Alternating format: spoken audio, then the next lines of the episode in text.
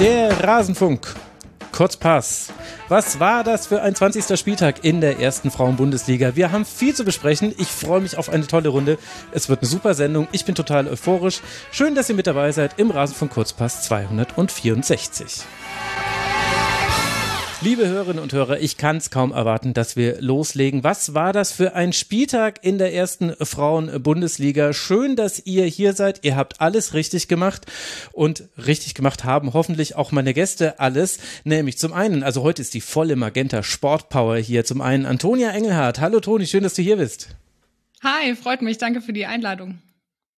Ja, ich freue mich sehr, dass du mal wieder mit dabei bist. Und Martin Piller ist hier. Hallo Martin. Grüß dich. Wir wollen über einen ereignisreichen Spieltag sprechen. Vorher muss ich noch ein paar Ankündigungen durchbringen. Ich mache das jetzt ganz schnell, liebe Leute. Also im Kurzpass sind tausend Sendungen erschienen, die ihr hören könnt zum europäischen Männerfußball, zur zweiten Liga. Bei den Männern wird in dieser Woche noch was erscheinen. Die Schlusskonferenz zum 32. Männerspieltag ist auch erschienen. Ist ja auch so einiges äh, passiert. Und ihr müsst den Rasenfunk bitte alle unterstützen, weil wir unter anderem damit eine eigene Reporterin zur Frauen-WM schicken. Und nachdem ja immer noch nicht geklärt ist, wie wir die alle von hier aus sehen werden in Deutschland, ist es ja vielleicht nicht so schlecht, wenn der Rasenfunk vor Ort ist. Also rasenfunk.de slash supportersclub, da erfahrt ihr, wie man uns unterstützen kann. Und das muss jetzt aber in Rekordzeit reichen um äh, hier die Vorrede zu haben. Wir wollen gleich reingehen in diesen Spieltag, denn es ist eigentlich in fast jedem Spiel etwas Wichtiges für diese Tabelle passiert und das eine überragende Spiel fand in Frankfurt statt vor 17.800 ZuschauerInnen im großen Stadion Eintracht Frankfurt gewinnt zum ersten Mal seit zehn Jahren gegen den VfL Wolfsburg. Sjöke Nüsken bzw. Eva Pajor, je nachdem wie man das werten möchte, mit dem 1 zu 0. Nicole Anjomi dribbelt ganz Wolfsburg aus vor dem 2 zu 0 und dann noch ein Doppelpack von Laura Freigang in der 61. und 66. Minute. Und so haben wir, Antonia, ein 4 zu 0 der Eintracht, was zum einen für die Eintracht bedeutet, dass man so gut wie sicher in der Champions League ist und was für Wolfsburg gleichzeitig bedeutet, so gut wie sicher ist der erste Titel, nämlich die Meisterschaft futsch. Was war da los?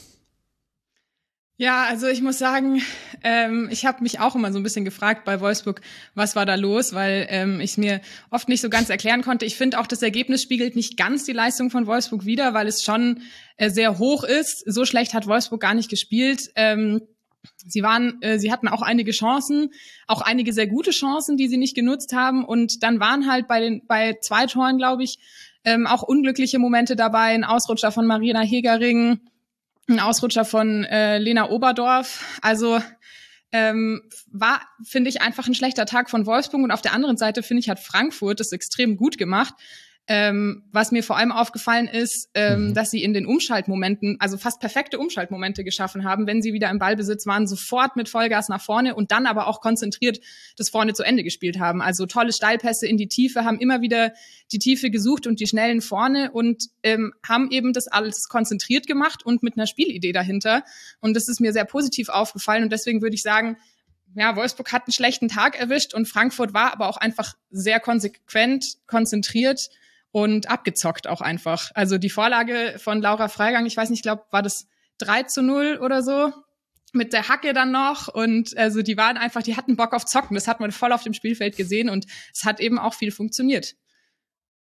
Ja, war perfektes Frankfurter Spiel einfach, oder? Nico Nautis hat es ja auch gesagt, es ist alles genau so gekommen, wie sie sich das vorgestellt haben. Also das ist halt genau das Spiel von Eintracht Frankfurt mit, äh, mit, mit Wucht dann nach vorne. Ich habe ja gedacht, als es dann äh, 2 zu 0 stand, so okay, die haben jetzt wahrscheinlich, wie neulich schon mal, ich weiß gar nicht mehr, gegen wen es genau war, einfach die ersten 20, 25 Minuten so durchgepowert und die da an die Wand gespielt. Da wird sich noch was ändern, da wird sich noch was tun, aber dass das nicht kam, hat mich dann wirklich auch total überrascht, dass die das wirklich eiskalt bis zum Ende durchgezogen haben, dann auch mit Tempowechseln mal und natürlich auch äh, defensiv gestanden und äh, gut verteidigt, dadurch vielleicht auch mal bisschen Kraft gespart, um dann halt wieder äh, volle Pulle nach vorne zu preschen. Also das war, ja, das war perfekt einfach. Das hat man ja auch nach, den Spiel, nach dem Spiel in den Interviews gesehen, die konnten es selber nicht fassen. Diese Kulisse dann noch, also was willst du mehr? Geht nicht mehr. Traumspiel. Ja, ich meine, also diese Effizienz ist natürlich irre. Ja, aber wirklich, bei acht Schüssen, sieben Schüsse aufs Tor und davon dann vier drin, das ist sehr, sehr ordentlich. Was mich überrascht hat, ich weiß nicht, Antonia, äh, wie du das siehst. Was mich überrascht hat, war, dass eigentlich so eine Königsdisziplin von Wolfsburg, nämlich, dass man, selbst wenn das Spiel mal nicht so läuft, sich zur Not da einfach so ein bisschen auch durch Körperlichkeit reinbekommt, gerade im Mittelfeld mit vielen äh, Duellen, dass da eigentlich fast alle wichtigen Zweikämpfe an Frankfurt gingen und dass das eigentlich auch nicht aufgehört hat. Und das ist eigentlich egal, welche Spielerin. Natürlich hatte Frankfurt, äh, Wolfsburg auch selbst Pech bei manchen Abschlüssen, aber vor allem in der ersten Hälfte haben die auch einfach ganz oft körperlich den Kürzeren gezogen in den direkten Duellen. Das habe ich so in der Form noch nicht gesehen. Und das kann ich mir auch nicht so ganz erklären, weil dass du mal Pech hast bei der eigenen Chancenverwertung und dann eben defensiv erwischt wirst, das ist halt so. Es war halt ein sehr, sehr guter Gegner. Aber dieses, dass sogar eine Lina Oberdorf im Zweikampf mal weggeschoben wird, das habe ich ehrlich gesagt schon lange nicht mehr gesehen. Ja, ja, das habe ich mir auch gedacht. Also vor allem auch was, also das Auftreten auf dem Platz anging, dachte ich mir, ähm, ist Frankfurt, was Körpersprache und irgendwie so Mentalität angeht, präsenter, hat ein bisschen einen Vorteil auf dem Platz. Ähm, ich weiß nicht, man kann, es ist natürlich gegen Ende, ähm, gegen Ende der Spielzeit, wo natürlich Wolfsburg auch Champions League spielt und Pokal, aber ich meine, sie haben die Breite im Kader, sie haben auch fitte Spielerinnen, sie sind auch mit der Top 11 aufgelaufen wieder. Ähm, und ähm, vielleicht weiß ich nicht, vielleicht waren sie einfach nicht ganz da oder es hatten mehrere Spielerinnen einfach keinen guten Tag erwischt, aber ich hatte auch das Gefühl, dass im, vom Kopf und von der Einstellung her einfach nicht alles äh, so gepasst hat, wie sie sonst normalerweise in Spiele reingehen. Aber Frankfurt ist halt dann einfach auch die Mannschaft, die da körperlich dagegenhalten kann. Also die mhm. haben halt äh, eine Vielzahl an Spielerinnen, die da absolut dagegenhalten können und Wolfsburg in einem, normal, in einem normalen Bundesligaspiel dann halt vielleicht ähm, setzt sich da durch, da, da, da geht dann diese, diese körperliche Qualität ähm, einfach über den Gegner drüber quasi, die können gar nichts machen. Frankfurt kann da was entgegensetzen. Und ähm, das mit der Top 11, das habe ich mir beim ersten Blick auch gedacht, bis mir dann irgendwann aufgefallen ist, nee, da fehlt Dominik Jansen hinten drin. Ja, die spielt ja eigentlich immer.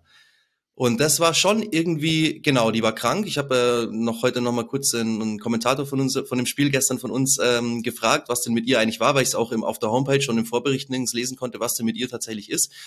Krank ist äh, die offizielle Aussage gewesen und ja, wahrscheinlich dann doch halt so ein, ein schon zumindest ein kleiner Faktor, der da auch noch mit reingespielt hat, weil Kathi Hendrich, klar, sie kann auch mhm. Innenverteidigung spielen, aber Mai hat sich da austanzen lassen von Anjomi. Weiß ich nicht, ob Jansen das auch in der Art passiert wäre, weil die halt einfach wirklich immer spielt und halt eigentlich auch zu 99 Prozent auf Topniveau. Ja, sehr guter Punkt. Gleichzeitig äh, muss man sagen, also du hast es schon angesprochen, Antonia Marina Hegering hatte zwei, drei unglückliche Situationen, also weggerutscht äh, beim 1 zu 0, glaube ich, rückt sie raus äh, aus der Kette und deswegen, nee, beim 2 zu 0, Entschuldigung, kann Freigang, also es ist sehr gut gemacht von Freigang, dass sie quasi mit einem Kontakt direkt den Pass von Dorsun weiterleitet auf Anjomi und die startet halt dann ihr Dribbling, bei dem auch ein bisschen Glück mit dabei ist, wenn man sich das äh, ganz genau anguckt. Aber das war auch so eine Situation, wo man im Nachhinein halt dann dann sagt, naja, hätte man vielleicht gar nicht äh, die Positionen der Kette verlassen und den, diesen Raum aufmachen müssen, dann hätte Freigang sich gedreht. Also so kleinere unglückliche Aktionen waren mit dabei. Wie hat euch das gefallen, Antonia, die Umstellung dann auf Dreierkette in der zweiten Hälfte als Reaktion auf das, was da passiert ist? Also nur zu zwei stand es dann. Fandst du, das hat funktioniert, was sich da Tommy Stroth überlegt hat?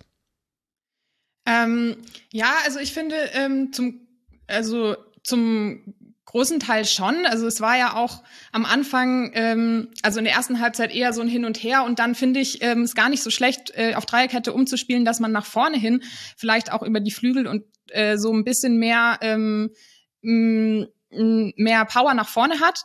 Ähm, nur, und dann, wie gesagt, finde ich, also ich persönlich finde, dass die zwei Tore dann in der zweiten Halbzeit halt eher unglückliche Tore waren und eher un unkonzentrierte Momente. Und ähm, ich finde, Wolfsburg hat es dann schon ganz gut gemacht, aber ja, irgendwie, ja, also hat, hat nicht gereicht, waren dann eben in dem Moment, wo sie da sein mussten, nicht da. Und dann, äh, ja, dann kommt man natürlich auch durch eine Dreierkette mit solchen äh, steilen äh, platzierten Pässen von Frankfurt halt äh, locker durch. Vielleicht dann gestern auch einfach nicht das Spiel gewesen, äh, wo dann solche taktischen Feinheiten den Unterschied machen, sondern einfach der Auftritt. Und mhm. diese Frankfurter Mannschaft ist einfach so zusammengewachsen in den letzten Jahren. Das ist eine absolute Einheit. Die spielen meist mit derselben Stammelf. Auch gestern ja wieder nur die Stammspielerinnen eigentlich dabei. Klar gibt's da mal Reuteler oder Feiersinger, die sich abwechseln oder sowas. Aber im Endeffekt ist, war das, glaube ich, gestern einfach auch eine, eine Sache der Mentalität. Und Wolfsburg, glaube ich, war ein bisschen geschockt, auch nach dem Hinspiel, dass sie ja ganz klar 5-0 gewonnen haben und Frankfurt überhaupt keine Chance gelassen haben, mhm. dass ähm, das jetzt im Rückspiel sich so anders darstellt und die diesmal wirklich diese Wucht auch dann in ein Ergebnis ummünzen können. Deswegen wahrscheinlich das der, der größere Faktor gestern. Und Tommy Stoder hat ja nach dem Spiel gesagt, bei denen kracht sogar im Training, wenn die Ergebnisse nicht da sind. Das sind einfach Maschinen. Also das muss man ja schon mal sagen. Die sind ja im sportlich positiven Sinne geisteskrank. Sonst erreichst du ja auch solche, solche Sachen nicht, die der VfL Wolfsburg erreicht hat. Und äh, wenn du dann dahin fährst und du spielst vor 20.000 Zuschauern und kriegst äh, ja die Dinger da in der ersten Hälfte schon rein und es läuft einfach nicht zusammen, kann ich mir schon vorstellen, dass dann einfach auch mal äh, beim VfL Wolfsburg die Köpfe nach unten gehen und die sich denken, was ist hier eigentlich gerade los? Ja, ich meine, allein die Chancen, die Eva Pajor zum Beispiel vergeben hat, das war auch immer, also genau dann, wenn man das Tor auch gebraucht hätte, also zum Beispiel nach dem 0 zu 2, noch vor der Halbzeit, äh, hat sie die Chance per Kopf, glaube ich, äh, war das und verpasst das Tor ganz knapp, wo man sich denkt, ja, normalerweise ist der drin in einem normalen Wolfsburg-Spiel und dann kommt ja auch Frankfurt ganz anders äh, in die zweite Hälfte rein, weil man eben nicht diesen zwei Tore Vorsprung hat und dann auch dieser Doppelschlag 61, 61., 66. So arg viel mehr hat man offensiv gar nicht gesehen bis dahin von Eintracht Frankfurt. Die haben dann schön Wolfsburg machen lassen, ist ja auch logisch, kann man ja sehr gut machen bei einer 2 zu 0 Führung. Aber es waren die ersten Abschlüsse in der zweiten Hälfte von Frankfurt. Und dann war auch erstmal nichts mehr, bis äh, Wamser nochmal geschossen hat, äh, einmal in der 79. und dann in der 94. Also ja, ich habe es ja schon gesagt, sehr effizient bei, bei Frankfurt und Wolfsburg. Es war einfach nicht der Tag des VfL. Glaubt ihr, Antonia, das hat irgendeine Bedeutung jetzt fürs DFB-Pokalfinale am Donnerstag? Ja, darüber habe ich auch schon nachgedacht. Also ähm, wie jetzt beide Mannschaften nach diesem Spieltag auch mit Rückenwind oder eben nicht Rückenwind reingehen. Ähm, Freiburg hat ja dann noch ein bisschen bessere Ausgangslage durch das 1 zu 1, immerhin einen Punktgewinn.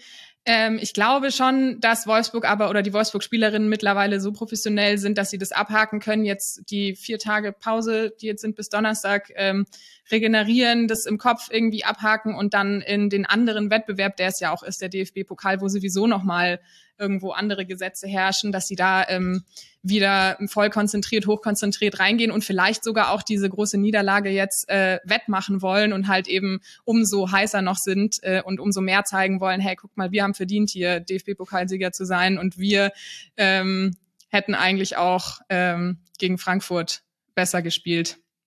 Weil so, so, so sind sie, also so, ich so wie auch, sie da gespielt haben, sind sie ja eigentlich, ja. Äh, äh, spielen sie ja eigentlich nicht normalerweise. Sorry, ich glaube, ich habe so ein bisschen Delay, deswegen sind bei mir immer so ein bisschen Pausen zwischendrin. Ja, ja. Kein Problem. Ja, also ich glaube auch, dass Freiburg leiden wird am, am Donnerstag unter diesem Spiel jetzt von, von gestern. Kann ich mir nicht anders vorstellen. Weil Freiburg ist dann eben auch so eine Mannschaft, über die rollt dann der VfL Wolfsburg drüber, wenn er möchte eben durch diese körperliche Präsenz, durch die Physis. Da sind viele junge Spielerinnen dabei bei Freiburg, die, die, die müssen sich, die haben sich jetzt über die Saison finden müssen, haben ja auch jetzt wirklich eine ganz schlechte Phase zuletzt gehabt. Die sind einfach noch nicht auf dem Level. Und wenn es schlecht läuft, dann wird es heftig. Mhm. Dann ja Freiburg eventuell auch noch mit der Ersatztorhüterin, werden wir gleich noch drüber sprechen, mhm. wenn wir dann über das Freiburger Spiel sprechen. Mein Gefühl geht auch in diese Richtung. Andererseits, auf meine Gefühle kann man nichts geben, denn ich dachte auch, dass Wolfsburg nicht 0 zu 4 verliert bei Eintracht Frankfurt. Also das war eine der großen Überraschungen dieses Spieltags und das bedeutet eben, dass der VfL in der Tabelle jetzt vier Punkte Rückstand auf den FC Bayern hat, drei Punkte Vorsprung rein theoretisch auf Eintracht Frankfurt. Da geht es dann noch darum, zwischen Rang 2 und Rang 3, in welcher Runde der Qualität Qualifikation zur Champions League steigt man mit ein. Und die Eintracht hat mit sechs Punkten Vorsprung auf die TSG aus Hoffenheim de facto die Champions League Qualifikation sicher, auch wenn es rein mathematisch noch möglich ist, abgefangen zu werden. Für Frankfurt geht es jetzt weiter nach Potsdam und dann zu Hause gegen Meppen. Und Wolfsburg spielt eben im DFB-Pokal in Köln gegen den SC Freiburg, bevor man dann seinerseits gegen Meppen spielt. Und es wartet ja auch noch das Champions League-Finale gegen Barca. Aber diese Niederlage der Wolfsburger Ring, der, die wirft eben nochmal ein ganz anderes Licht, Martin, auf das, was da am Freitagabend passiert ist, nämlich ein 1 zu 0 des FC Bayern gegen die TSG aus Hoffenheim in München vor ausverkauftem Haus. Ein 1 zu 0 durch Lea Schüller nach Ecke in der 26. Minute, das jetzt im Nachhinein irgendwie immer besser aussieht, dadurch, dass Wolfsburg verloren hat, das sich am Freitag aber schon, fand ich, irgendwie so ein bisschen schwer einordnen ließ, denn Bayern hat das äh, sicherlich verdient gewonnen, vor allem die erste Hälfte war sehr dominant, aber man macht halt nur ein Tor und hinten raus kommt dann Hoffenheim irgendwie doch zu Möglichkeiten. Es gibt irgendwie so eine Grätsche von Vigos dort, wo man sich denkt, na gut, dass du nicht eingeschlafen bist in der ersten Hälfte, denn die war jetzt wirklich wichtig. Wie würdest du denn dieses äh, Spiel losgelöst vom Ergebnis bewerten aus Sicht der Bayern? Also ich muss erstmal für mich sagen, dass ich relativ enttäuscht war. Ich habe da am Freitag vom Fernseher gesessen und habe mir eigentlich sehr viel erwartet und war wirklich enttäuscht über die Art und Weise des Spiels. Also es ging sehr wenig ich habe mir das dann ein bisschen so erklärt, dass die einfach an diesem Tag dann tatsächlich auf auf Augenhöhe einfach war, sich gegenseitig so ein bisschen eliminiert haben, sich äh, neutralisiert haben mhm. und es deswegen zu keinem, äh, nicht so zu einem Spiel kam wie jetzt dann eben gestern in einem anderen Spitzenspiel. Da war es halt eben eine ganz andere Situation. Da war, hat halt eine ähm, Mannschaft wirklich ihr Spiel komplett durchgedrückt. Das war am Freitag für keine der beiden Mannschaften möglich und dementsprechend war es relativ überschaubar, was da passiert ist. Und ich gebe dir, geb dir absolut recht, das hätte auch locker noch ein Unentschieden werden können hinten raus. Und das wäre auch nicht unverdient gewesen, weil wie gesagt, Bayern war nicht so dominant meiner Meinung nach, dass man da jetzt sagt, die müssen dieses Spiel unbedingt gewinnen. Antonia, siehst du das auch so? Ja, also ich habe auch, ich habe es nicht direkt am Freitag gesehen, sondern dann erst im Nachhinein. Also ich kannte das Ergebnis schon und habe das Ergebnis dann äh, äh, quasi erst zuerst gesehen und dachte so, okay, das muss, also was ist da los? Also eben gleiche Reaktion wie bei dir, Martin. Ähm, und dann, als ich es mir angeschaut habe, ähm, war ich, habe ich mir auch gedacht, ähm, das ist irgendwie nicht die Mannschaft vom FC Bayern, ähm, wo ich mir, dass ich mir übrigens auch bei den Männern in letzter Zeit äh, ein paar Mal gedacht habe, die ähm, also so so wie sie äh, spielen, heißt es nicht unbedingt oder sieht man nicht, denkt man nicht unbedingt, dass sie jetzt hier den Meistertitel irgendwie eintüten wollen oder so. Also ähm, doch eher Glück gehabt und ähm, vor allem also was mir schon auch aufgefallen ist, sie hatten natürlich Dominanz im Spiel und hatten gerade auch in der ersten Halbzeit irgendwie mehr, Ball, mehr Spielanteile, ähm, hatten ähm, auch einige gute Chancen und haben aber dann ähm, nicht so viel draus gemacht, beziehungsweise also sie hatten ein zwar auch echt richtig dicke Chancen oder sogar mehr, äh, gerade gegen Ende auch nochmal in der 85. mit Damjanovic und in der 90. plus, plus vier dann auch nochmal ähm, auch wieder Damjanovic. Und ähm, mhm. ich weiß nicht, ich hatte nicht das Gefühl, dass, dass sie, also sie haben sich nicht ausgeruht auf dem 1 zu 0, aber also sie wollten es schon, aber irgendwie vielleicht auch nicht äh, genug, dass, dass die letzte Konsequenz, der letzte, der, das letzte Zuspiel oder die letzte Konzentration vor dem Tor dann irgendwie gefehlt hat. Das war so mein Eindruck. Ja, und Stichwort Damjanovic, wenn du jetzt sagst, wo ich dir absolut recht gebe, man hat es im Spiel nicht erkannt vom Spielerischen her, dass es, was da auf dem Spiel steht tatsächlich. Man finde, ich finde, man hat es auch nach Schlusspfiff nicht erkannt. Weil eigentlich hätte ja da eine Riesenlast abfallen müssen, aber die waren alle so, ja, hm. die einzige, die da wirklich ein bisschen äh, Emotionen gezeigt hat und so auf den Rasen gehauen hat, war Jovana Damjanovic. Und die ja. zeigt immer eine Reaktion, egal was passiert. Das kennen wir ja von ihr. Von dem ja. her ähm, hat mich das schon ein bisschen erstaunt, weil das ja jetzt eigentlich der Schritt war, wo alle gesagt haben, okay, wenn die jetzt Hoffenheim schlagen, dann ist es eigentlich durch, weil Leverkusen und äh, Potsdam müssen sie schlagen. So ungefähr. Und ja, habe ich mich auch gefragt, was da los ist. Ich dachte dann auch, liegt es vielleicht auch irgendwie daran, dass sie ähm, Hoffenheim unterschätzt haben, was ich mir aber auch eigentlich nicht vorstellen kann, weil Alexander Strauß weiß auch um die Qualitäten von Hoffenheim und weiß auch, dass die bei den, bei den Bayern gut mitspielen. Und äh, ich finde, die TSG hat es halt auch einfach richtig gut gemacht. Also die haben vor allem im Mittelfeld gut zugemacht. Durch die Mitte ist nicht so viel äh, passiert. Stanway hatte zum Beispiel extrem viel zu tun im defensiven Mittelfeld, um da irgendwie immer dicht zu machen und abzuräumen. Und ähm, dann ähm, ja, ist vielleicht auch der FC Bayern einfach nicht so ganz ähm, mit dem ja, wie sagt man, mit der Enge im Mittelfeld klargekommen. Ähm, über die Außen haben sie es aber auch dann wieder gut gemacht. Also mit Clara Bühl dann und Sidney Lohmann hatte auch extrem viel gute Aktionen. Aber wie gesagt, Hoffenheim hat es ihnen auch nicht einfach gemacht. Die haben ein sehr, sehr starkes Spiel hingelegt. Aber das Recht Bühl kann man auf jeden Fall noch äh, hervorheben. Die hat einige gute Aktionen gehabt. Max, jetzt du bitte. Ja, ich hätte nicht gedacht, dass ich jetzt hier für die Bayern-Frauen in die Bresche springen muss. Vielleicht liegt es auch daran, weil ich das Spiel auch im Real Life gesehen habe, auch schon das Ergebnis schon kannte. Und ich habe aber das, was du jetzt gesagt hast, Martin, äh, dass äh, da nicht so die Last abgefallen wäre, ich habe das nicht so empfunden. Also äh, zum einen beim Jubel, beim 1 zu 0, also allein wie Caro Simon das gefeiert hat, dass, äh, dass das 1 zu 0 gefallen ist. Ich fand, äh, also ich fand, dass die erste Hälfte sehr gut war von Bayern. Ich fand, da hat man mit äh, so einem frauorientierten Pressing, also es war einfach eine 1-1-Zuordnung. Jede Hoffenheimerin hatte einen Pendant bei den Bayern. Im Grunde hat man es damit geschafft, dass Hoffenheim keine einzige Offensivaktion hatte. Erster Schuss in der 43. Minute, erste Hälfte waren 12 zu 1 Schüsse für Bayern. Es gab wahnsinnig viele Abschlüsse nach Ecken. Also auch dieses Tor nach Ecke war dann gut. Wie gesagt, ich habe es im Real Life gesehen, wusste dann auch schon, es wird gleich nach Ecke ein Tor fallen. Aber ich habe immer gedacht, ah, jetzt fällt's, weil immer ist Sidney Lohmann oder irgendjemand zum Kopfball gekommen und ich so, ach so, nee, das war immer noch nicht das Tor. Mensch, wann fällt's denn jetzt endlich? Also sogar dieses Tor hat sich angekündigt, weil die Standards auch gut getreten waren. Ich fand, dass Sadrazil und Stanway in der ersten Hälfte absolutes Mittelfeld dominiert haben. Und also da muss ich sagen, fand ich den FC Bayern sehr gut.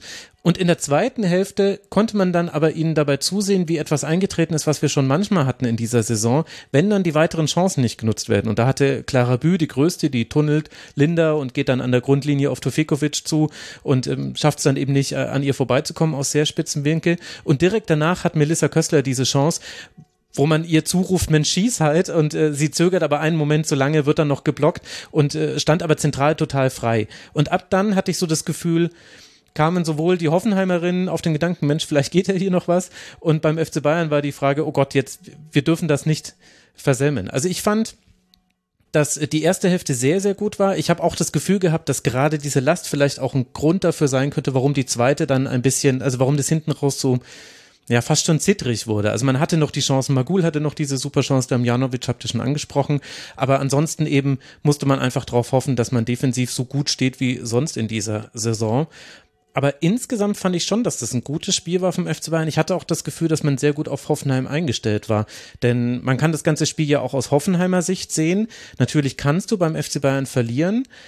Aber ich glaube, im Nachhinein würden die Hoffenheimerinnen die erste Hälfte gerne nochmal spielen. Denn in der ersten Hälfte waren sie de facto kaum zu sehen. Und für Hoffenheim ist jetzt die Champions League im Grunde weg. Also vielleicht kann man es so rum auch sehen, diese Partie. Ja, definitiv. Ist auch gut, dass du dann nochmal in die Bresche springst. Es ist ja immer dann äh, Meckern auf hohem Niveau auch. Wir sind ja von Bayern halt einfach aus den letzten Wochen und Monaten fast äh, ausschließlich perfekte Spiele auch gewohnt. Die haben ja da wirklich äh, alles gewonnen. Ich glaube, die letzte Niederlage war im Hinspiel gegen Wolfsburg, oder? Und seitdem nur Siege? Äh, Kommt es in hin? Der, in, ja. in der Liga. Ja, in der Liga. Genau. Ja, genau. Ja. Mhm. ja. Eben, von dem her ähm, fällt es dann einfach nochmal äh, ein bisschen mehr auf, wenn dann mal ein Spiel nicht so viel funktioniert, aber der Gegner war ja auch stark und ähm, ja, meine, also den Torjubel habe ich jetzt gar nicht mehr im Kopf, muss ich gestehen, aber meine hat sich bei mir jetzt auf diese Reaktion nach dem Schlusspfiff bezogen, wo es natürlich auch sein kann, dass die einfach alle fertig waren und sich ja, das glaube ich ehrlich Gott sei Dank ist das jetzt rum, Gott sei Dank haben wir es gewonnen und gut ist. Ja. Ja, ich glaube, so war es. Lea Schüller hat man das dann auch im Interview äh, sehr deutlich angemerkt. Da hat sie es im Grunde ja genauso gesagt. Also ich kann jetzt einfach überhaupt nicht mehr. Gott sei Dank haben wir das gewonnen. Und da wusste man ja noch gar nicht, was dieser Sieg bedeuten würde, nämlich sehr wahrscheinlich die Meisterschaft, denn jetzt sind es eben vier Punkte Vorsprung. Ich habe es ja vorhin schon gesagt. Und äh, du hast es erwähnt, Martin. Gegen Leverkusen auswärts könnte man jetzt den Meistertitel schon fix machen. Und sollte das nicht klappen, dann zu Hause gegen Turbine Potsdam. Das sollte doch äh, klappen für den FC Bayern und für die Hoffenheimerinnen, die eben, wie gesagt, jetzt sechs Punkte Rückstand auf Frankfurt haben, damit im Grunde die Champions League verspielt, geht jetzt noch gegen Werder zu Hause und gegen Duisburg.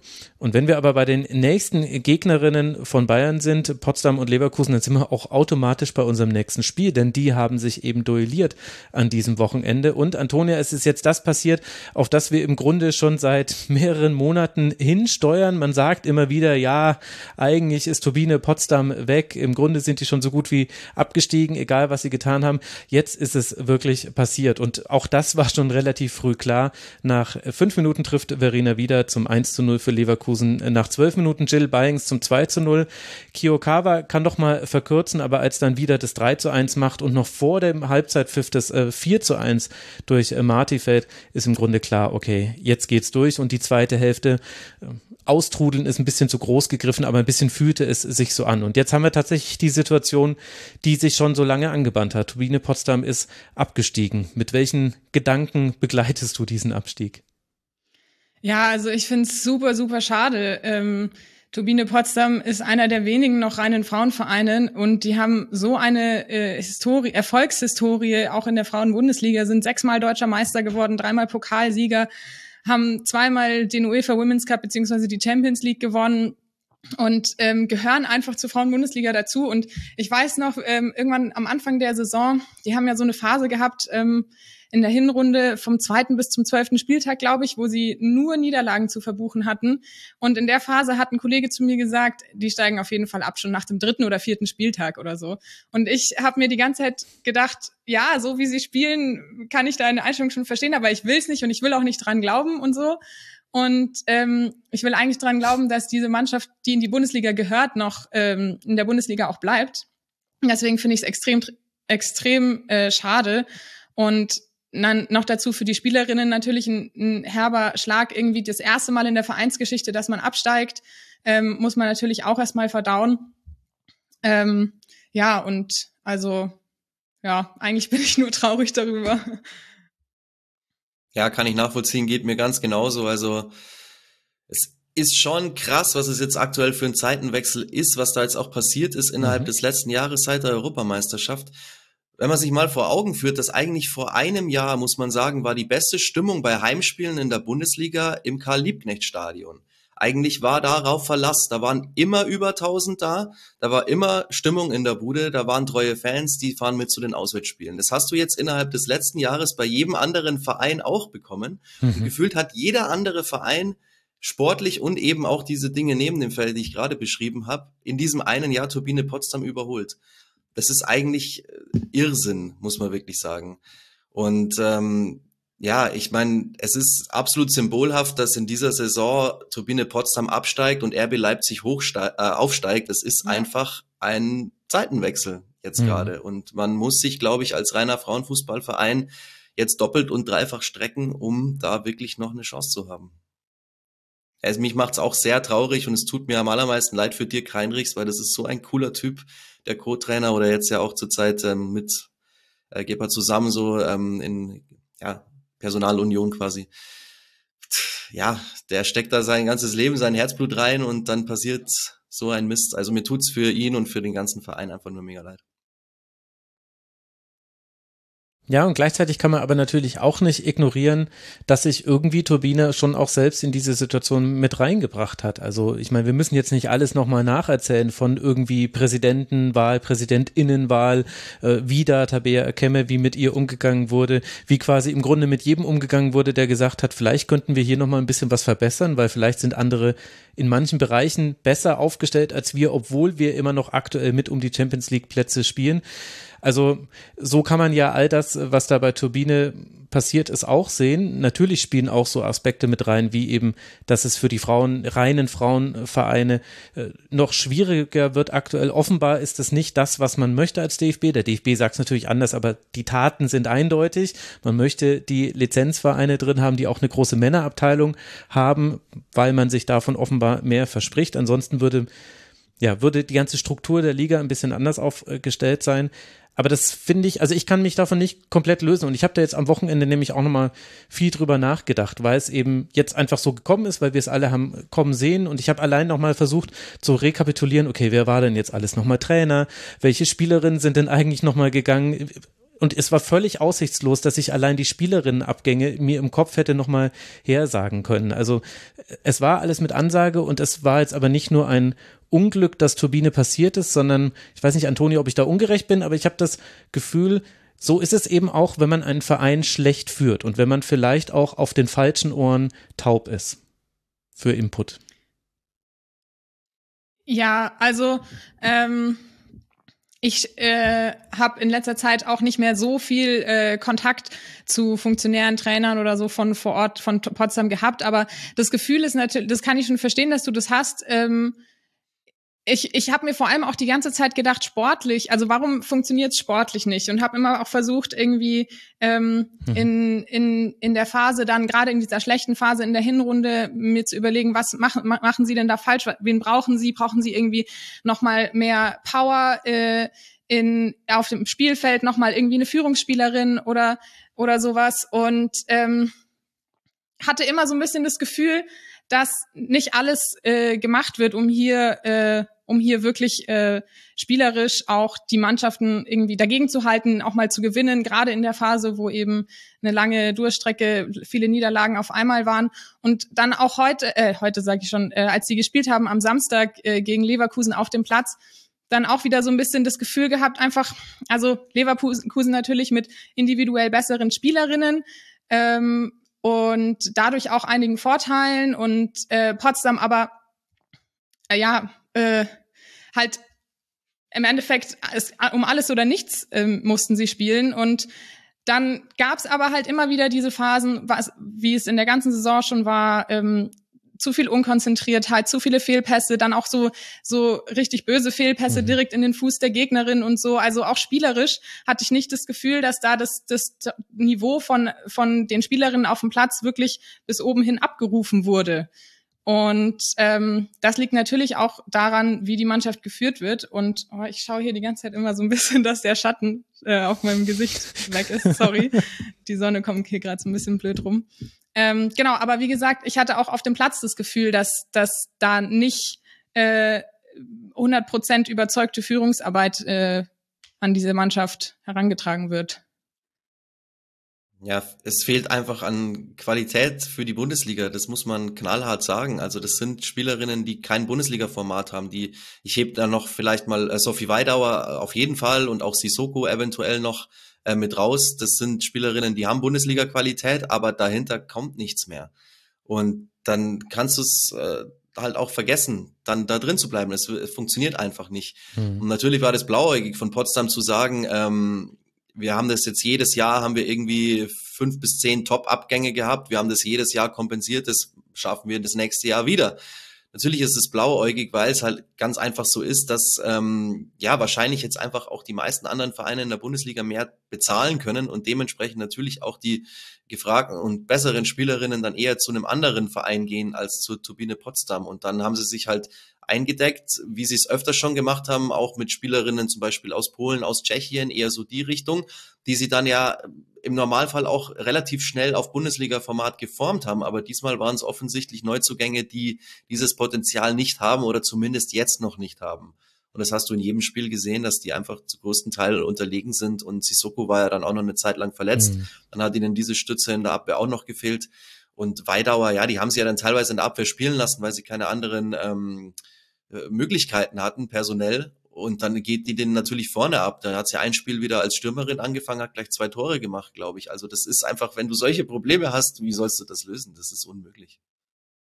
Ja, und ich glaube auch im Unterschied zu Leverkusen kann man dann eben auch nochmal festmachen, eben jenseits von allem, was vor der Saison war, dass eben Kontinuität auf der Trainerposition und im Kader dann eben auch nochmal was bewirken kann. Denn Leverkusen vor ein paar Wochen haben wir noch ganz anders über die gesprochen. Da war, also auch insgesamt war das jetzt nicht die bestmögliche Saison von Leverkusen. Aber ich finde, auch in diesem Spiel hast du gesehen, eine von beiden Mannschaften spielt eben in einer ähnlichen Formation im Grunde schon fast die gesamte Saison. Sehr wenig Rotation bei Leverkusen. Mir war es sogar in den schlechten Phasen zu wenig Rotation, sage ich so ehrlich. Und die andere Mannschaft musste aus verschiedenen Gründen die ganze Zeit durchrotieren. Du hast es ja gerade schon mit dem Beispiel weiter sehr gut erklärt. Und in dem Spiel konnte man das ja sehr gut sehen. Abgesehen von den individuellen Fehlern, also Kuznetsov hat, glaube ich, allein bei zwei Gegentreffern sah sie zumindest nicht gut aus, wie man dann immer so sagt. Aber Leverkusen hat ja keinen Druck bekommen. Also deswegen wusste man auch, dass Turbine dieses Spiel nicht drehen könnte. Weil die hatten ja gar keine Möglichkeit, im Ballbesitz zu kommen, weil sie sind nicht hoch angelaufen und äh, Leverkusen war dann irgendwann in so einer Passsicherheit drin. Und äh, Und als dann zum Beispiel Ostermeier gemerkt hat, ja gut, ich werde hier ja gar nicht angelaufen, ich werde hier hinten eigentlich auch gerade gar nicht gebraucht, weil die laufen ja nur, also da steht ja nur eine Spielerin jetzt, dann kann ich ja jetzt andribbeln. Und dann hat die das einfach gemacht, ist nach äh, vorne gedribbelt und hat den Ball und spätestens, wenn er bei Byings war, dann ist die nach innen gezogen, dann hat sie halt ihr Jill Byings Ding durchgezogen. Und das ist ja auch ein sehr schönes Ding, das kann man sich ja gut angucken.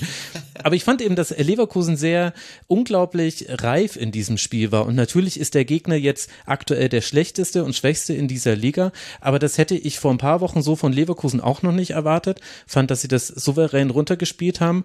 Und gleichzeitig war dieses äh, Spiel das letzte. Also ich möchte nie wieder jemanden hören, der mir mit Zweikampfquote argumentiert, denn gewonnene Zweikämpfe, äh, Turbine Potsdam 67 Prozent.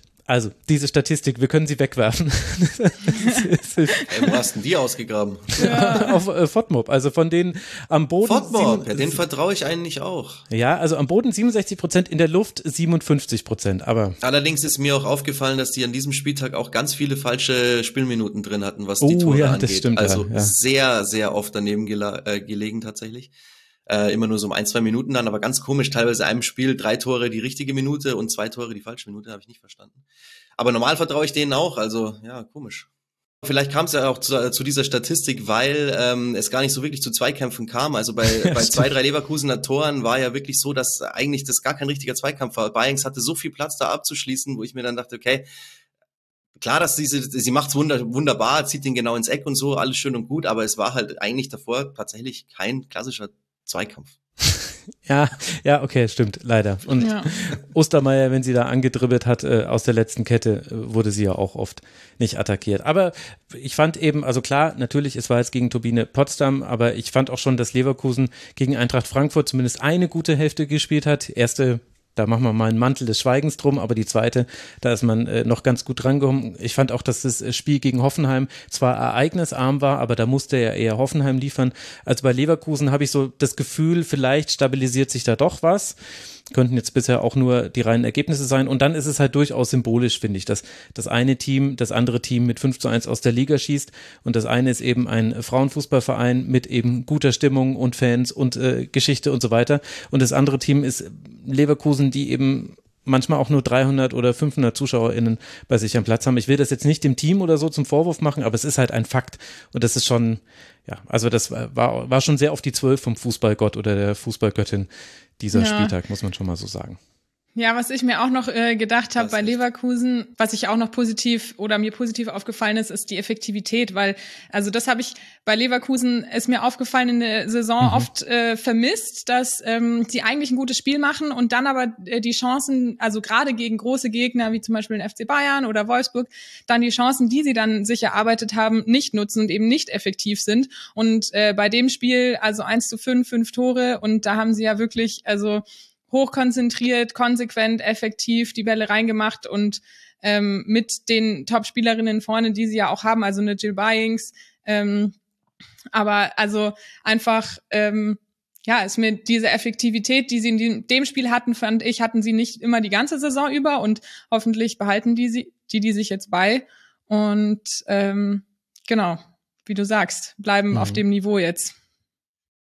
Expected Goals von 2,1 und 5 draus gemacht. Das ist die Statistik dazu, wenn man diesen Statistiken überhaupt glauben darf. Martin hat mich jetzt erschüttert mit seinem Grundsatzzweifel. Neulich habe ich ein Spiel auch bei FODMOB gesehen, da, das ist 3-3 ausgegangen. Die Expected Goals waren 0,5 zu 1,2. Kann sein. 3-3 ausgegangen. das, das, das, das, naja, naja, naja. Also die Expected Goals, die habe ich von FBref, das basiert auf den Opta-Daten.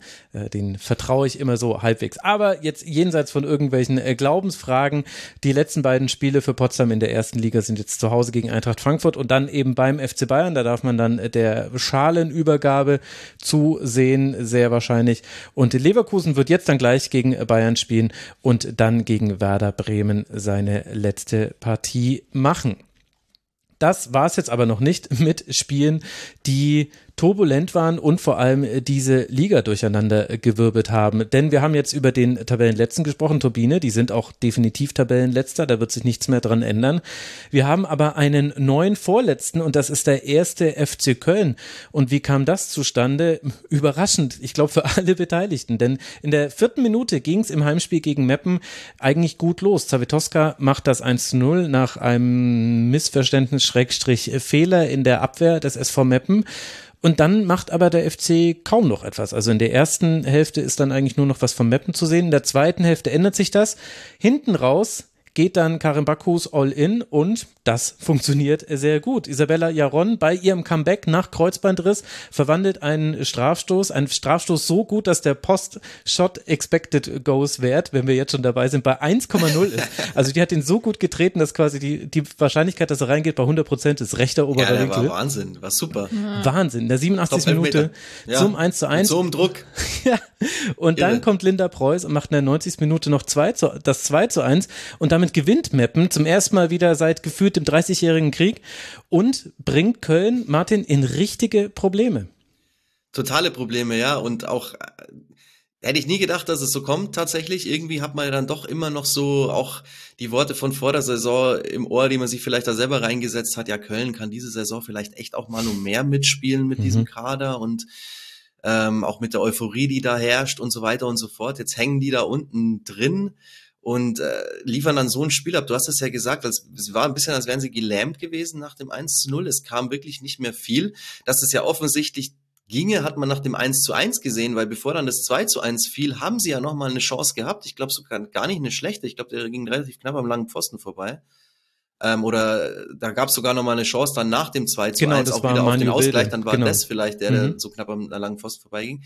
Also die Chancen waren dann auch wieder da, äh, in dem Moment, wo es sein musste. Allerdings, ähm, ja, gelähmt vielleicht auch in dem Sinne, es war ja wieder auch eine sehr große Kulisse. Und natürlich denkst du da als Spielerin schon dran, okay, jetzt haben wir uns das irgendwie erarbeitet, dass da auch bei uns so, so viel los ist dann bei den Heimspielen. Jetzt stell dir mal vor, wir verkacken das jetzt auf gut Deutsch gesagt, spielen nächstes Jahr in der zweiten Liga, da kommt ja dann wieder keiner. Also da glaube ich, war der Druck einfach schon immens hoch und anders kann ich mir auch nicht erklären, wie dann dieses 2 zu 1 zustande kommt, dass sie ja eigentlich schon fast geklärt haben, die Situation. Dann kommt der Ball nochmal rein und eigentlich ist es ja fast eine unmögliche Situation, dass da die Mappenerin an den Ball kommt. Ähm, aber es war so, es kam so. Also ganz verrücktes Spiel, total. Ich glaube nicht, dass, also was ich dass diese, diese große Kulisse, dass das jetzt so viel Druck gemacht hat, weil am Ende ist es ja immer noch das Spiel ähm, an, an dem Tag, was sie im Kopf haben und das ist halt ein wichtiges Spiel im Abstiegskampf und dann glaube ich eher, dass die Zuschauer noch mal mehr pushen sollten. Ähm, ich finde auch, also ich fand erst nach dem 1-0, dass äh, Köln besser ins Spiel gekommen ist und dann auch äh, gute Chancen hatte und auch irgendwie ein bisschen mehr äh, Zugriff aufs, aufs Spiel. Aber das hat sich dann durch, ich finde, je mehr Chancen sie dann vergeben haben, desto mehr ist das Selbstvertrauen verloren gegangen, hatte ich das Gefühl. Also sie hatten ja wirklich dann ähm, in der zweiten Halbzeit vor allem gleich zu, in der 47. Minute eine gute Chance mit Islacker, mit einem Kopfball. Ähm, dann hatten sie in der 60. Mhm. Minute eine Riesenchance, wo sie schon mal äh, 2-0 in Führung hätten gehen können. In der 68. hatten sie wieder eine gute Chance durch Zabistowska. Ähm, und dann hatte ich irgendwie so das Gefühl einfach, dass eben je länger das Spiel dauert, je mehr Chancen sie vergeben haben, desto mehr haben sie an Selbstvertrauen verloren und ähm, haben sich, glaube ich, auch immer mehr über sich selbst geärgert und sind dadurch da, dann auch äh, hinten unkonzentrierter geworden und dann ist Mappen aufgeblüht und äh, wie du auch schon gesagt hast, Max, dieser Doppelwechsel dann in der 77. Minute hat halt dann nochmal die Wende gebracht und äh, das ist für Karin Backhaus halt äh, sehr gut aufgegangen. Es war dann auch dieser Bayern-Hoffenheim-Effekt, den du vorher schon angesprochen hast, Max, ne? Wenn man dann mhm. die Dinger zum 2-0 nicht macht und dann ist es halt so, dass es hinten raus dann einfach auch nochmal passieren kann. Bayern ist es nicht passiert, Köln ist es passiert.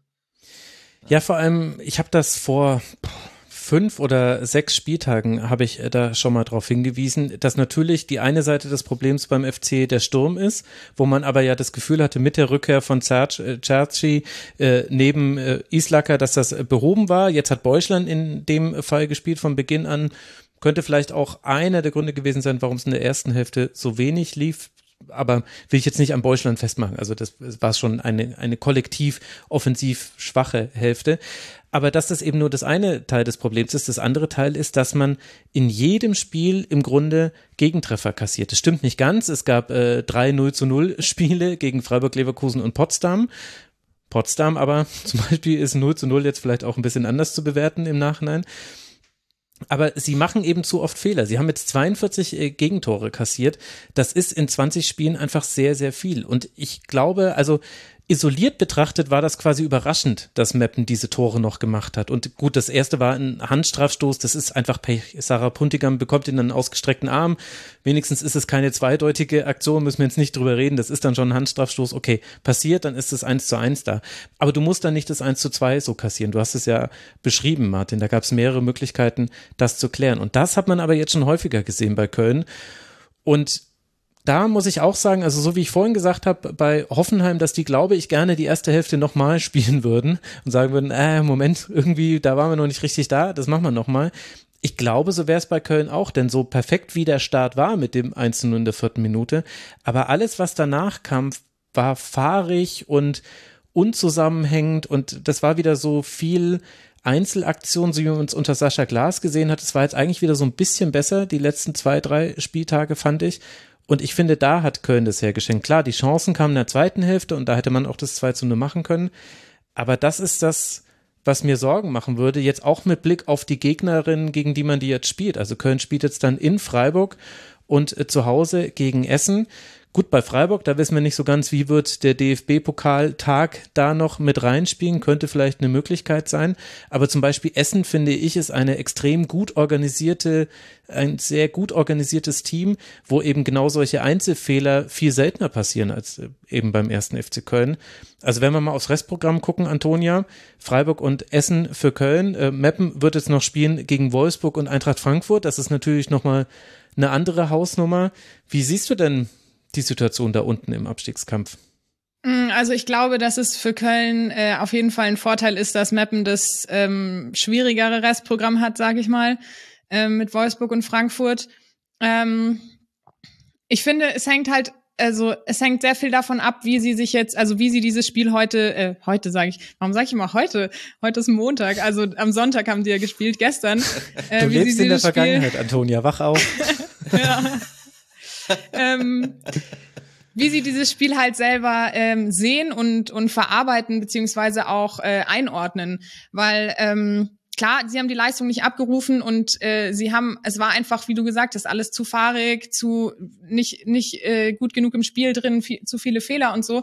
Nur glaube ich, ist es wichtig, dass man ähm, gerade nach so einem Spiel nicht ähm, nicht die die ganzen negativen Aktionen zu sehr äh, oder negativen ähm, Situationen zu sehr Bedeutung beimisst, beimisst sondern ähm, sich gerade bei einem Spiel gegen zum Beispiel Essen, was ja auch eine sehr kämpferische Mannschaft ist und eine sehr präsente Mannschaft ähm, im Zweikämpfen mhm. auf dem Platz und so weiter, dass man da eher dann um äh, also mit Mentalität, mit Kampfgeist, mit Einstellungen, mit der richtigen Einstellung reingeht und dass man ähm, das halt wieder hinkriegt und wieder auf den Platz kriegt und sich wieder von den Fans mitreißen lässt und wieder ähm, den Druck so ein bisschen versucht rauszulassen und dafür aber die Einstellung halt stimmt. Ich habe so ein bisschen das Gefühl auch, dass Köln einfach als Team nicht so gewachsen ist, wie das andere Mannschaften in der, in der mhm. Liga in dieser Saison getan haben. Es ist auch eine große Diskrepanz, finde ich, Qualität, was Offensive und Defensive angeht. Ich meine, du hast es angesprochen, diese vielen Gegentore man hat schon das Gefühl, dass offensiv, ich meine, Zabistowska, Islacker, Cerci, ähm, das sind natürlich äh, super Spielerinnen, die offensiv was drauf haben. Defensiv hat es dann halt äh, des Öfteren auch mal nicht so gut zusammengepasst. Was jetzt das Restprogramm angeht, ist klar, also Meppen holt im Normalfall dann eher keinen Punkt mehr, wenn es jetzt so läuft, wie es bisher gelaufen ist. Und dann hat Köln natürlich auf jeden Fall noch die Chance. Also ein Heimspiel gegen Essen kannst du gewinnen. Und wenn Freiburg den Pokal holt, glaube ich, können wir dann äh, Freiburg-Köln auch x zu 0 zu x oder sowas werten. Oder Köln ist so geschockt von den Alkoholfahnen, die ihnen dann, dann entgegenkommen bei dem Spiel, dass sie dann deswegen auch nicht zustande kriegen. Nee, aber Scherz beiseite. Ich denke, es ist noch alles drin. Äh, mein Tipp wäre jetzt fast, Köln holt diesen einen Dreier noch, den sie, den sie brauchen und mappen eben eher maximal noch einen Punkt. Das glaube ich auch, ja. Ja. Ich muss aber sagen, selbst wenn das so käme, ich ziehe meinen Hut äh, vor Mappen. Das musst du erstmal schaffen, in diesem Spiel so zurückkommen, dann eben mit einer Rückkehrerin. Also ich finde allein diese Story, wenn dieser Spieltag nicht so verrückt gewesen wäre, dann hätten wir wahrscheinlich mit diesem Spiel begonnen und mit der, genau der Geschichte von Isabella Jaron und von diesem geilen Strafstoß, den sie macht, die kannst du nochmal betonen. Ich meine, wie geil hat sie den da oben reingeschweißt? Es hat mich, es hat mich völlig umgehauen. Ich dachte mir, Ein Gemälde. ja, ja, also wirklich, also in dieser Situation, Ja. und das muss man wirklich sagen, egal wie das ausgeht, äh, Mappen, wenn sie runtergehen, dann gehen sie mit wehenden Fahnen runter und äh, haben wirklich viel probiert und haben eben auch in dem Spiel einfach, sie haben einfach nicht locker gelassen und wurden in diesem Spiel dafür belohnt. In manchen anderen lief ein bisschen anders. Manchmal haben sie ja auch deutlicher dann verloren. Aber da muss ich sagen, Meppen, auch wenn das jetzt eine ganze Weile gedauert hat, dass sie wieder gewonnen haben. Übrigens der letzte Sieg gegen den ersten FC Köln. Also ich habe ja vorhin gesagt, zum letzten Mal im 30-jährigen Krieg, der 30-jährige Krieg hat äh, stattgefunden in der Hinrunde gegen den FC. Sechs Punkte gegen den FC geholt. Das ist natürlich auch aus Sicht der Kölnerin ein Problem. Aber vor Meppen muss ich sagen, ziehe ich echt meinen Hut. Ich hätte nicht gedacht, dass man da nochmal für so Aufruhr sorgen kann im Tabellenkeller. Gut, dass du es nochmal erwähnst. Ja, ich habe mir auch gedacht, als ich das Spiel geguckt habe, ähm, dann hat auch der Kommentator, ähm, Kollege Seibert hat, war glaube ich Kommentator, hat die ganze Zeit gesagt, ja, Karin Backwies möchte jetzt bald wechseln, hoffentlich ist es nicht zu spät, hoffentlich ist es nicht zu spät, weil ich dachte mir auch die ganze Zeit so, da muss jetzt mal was passieren, da brau die brauchen frischen, Mhm. frischen Wind, frische Kräfte und vor allem Mädels, die irgendwie nochmal so ein bisschen mit äh, Führung und Ansage auf den Platz gehen und sagen, hey Leute, wir drehen es jetzt noch. Und dann kamen die beiden und dann hatte ich aber genau das Gefühl, was ich äh, mir erhofft hatte, dass genau die beiden diese Energie nochmal auf den Platz bringen, Jaron und, äh, und Preuß. Und ähm, dann war das so und dann war das auch nicht zu spät, die Einwechslung. Und dann war es irgendwie schön anzuschauen, dass genau das noch funktioniert hat. Und es war einfach ein Spiel aus der Kategorie dann am Schluss, krass, was ist hier gerade passiert? Ja. Niemals hätte man es gedacht, dass das jetzt noch passiert. Ja. Und ey, total heftig, dieser ganze Spieltag ist ja irgendwie voller solcher Spiele.